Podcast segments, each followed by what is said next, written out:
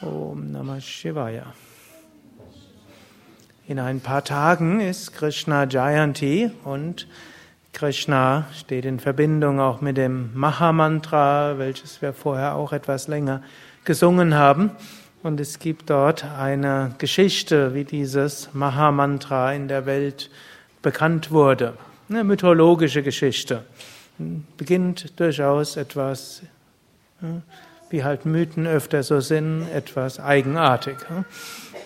Jedenfalls, es gab dort einen König namens Parikshit. Und dieser Parikshit hatte irgendwo gehört, dass demnächst das Kali-Yuga beginnen sollte und dass dort jemand namens Kali kommen würde, ein Dunkler, der die Güte der Menschen vernebeln würde mit einer negativen, materialistischen Schwingung. Und während er so durch die Lande streifte und herausfinden wollte, wo der ist, traf er plötzlich dort jemanden, der dort mit einem Stock auf eine Kuh einschlug. Und diese Kuh, als er näher kam, stand nur auf einem einzigen Bein. Und als der Parikshit das sah, wie dort dieser hm, eine Mensch dort so brutal diese arme Kuh misshandelte, ging er dann hin und nahm ein Schwert und wollte ihn den Kopf abschlagen. Ob das Prinzip der Verhältnismäßigkeit hier gewahrt ist, ist sicherlich zu bezweifeln. Hm? Aber so sind die Mythen halt. Jedenfalls, der andere hob kurz den Arm und sagte, hör mir erst zu, bevor du mir den Kopf abschlägst. Hm? Dann sage ich, ich bin Kali, der Geist des neuen Zeitalters. Sagt äh, Parikshit, das trifft sich gut. Genau dich will ich, genau dir will ich den Kopf abschlagen.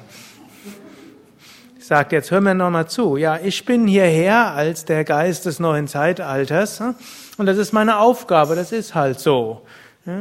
Und dann sagt äh, Parikshit, nein, das geht nicht. Ich will nicht, dass du in den Menschen das Negative und das Materialistische und das Ängstliche belebst. In jedem Menschen sind positive, wie auch negative Seiten und wenn du stark wirst, dann weiß ich, dann werden die weniger positiven Seiten kommen. Und dann sagte Parik, sagte der Kali, okay, mach mal doch ein kleines Geschäft. Und wir sagen, ich werde dir einfach versprechen, ich werde nicht überall sein, sondern nur an bestimmten Orten. Hm, sagte Parikshit, okay, du kannst da sein, wo Glücksspiel ist. Hm, wenn die Menschen Glücks für, um Geld spielen und Glücksspiele machen, gut, dann ist es ganz okay, wenn du ihren Geist noch weiter verwirrst. Wer sich auf sowas Dummes einlässt, da, hm, sagt der Kali, okay, aber das reicht mir nicht aus. Dann sagte Farikshit, okay, dann auch äh, dort, wo Menschen Sex für Geld haben, da kannst du auch sein. Hm?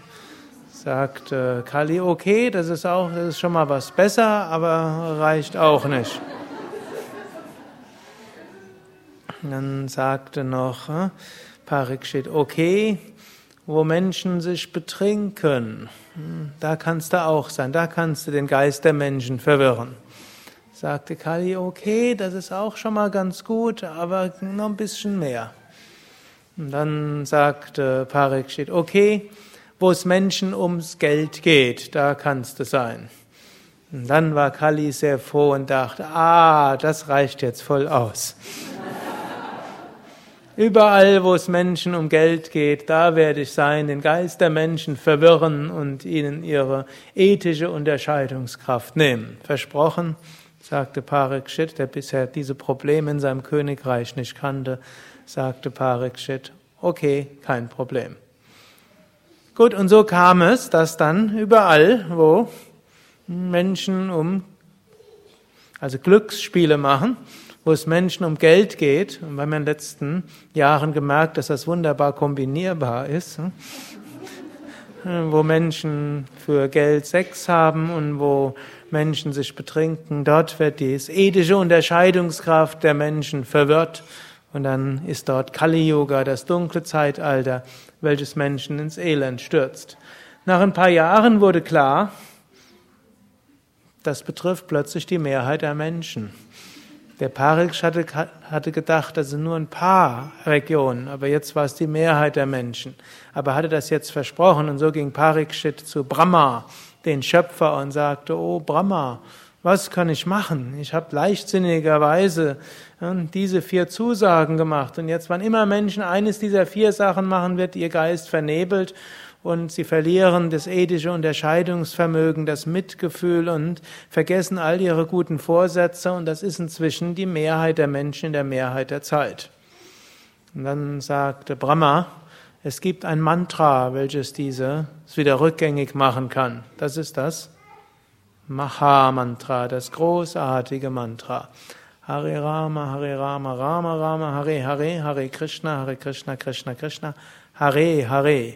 Und da steckt auch eine Bedeutung dahinter. Rama heißt Freude. Hm? Hari ist letztlich die Liebe. Und Krishna ist das Geheimnisvolle, das Höhere.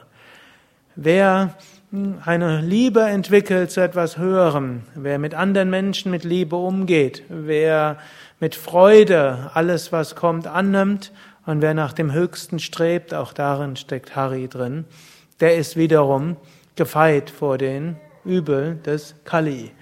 Der gleiche Mensch, der vorher hm, in diesen Umständen ethisch hm, falsch gehandelt hat und diese ethische Unterscheidungskraft verloren hat und ins Leiden gegangen ist, wenn er Liebe, Freude, Mitgefühl entwickelt und nach höherem strebt, dann wird er von dem Übeln des Kali befreit, er wird wieder klare Unterscheidungskraft haben und er wird hm, ein schön ein gutes Leben führen. Und am einfachsten das zu entwickeln ist das Singen des Mantras Hare Rama, Hare Rama, Rama Rama, Hare Hare, Hare Krishna, Hare Krishna, Krishna Krishna, Hare Hare, noch einmal Hare Rama, Hare Rama, Hare Rama. Hare Krishna, Hare Krishna, Krishna Krishna, Hare Hare.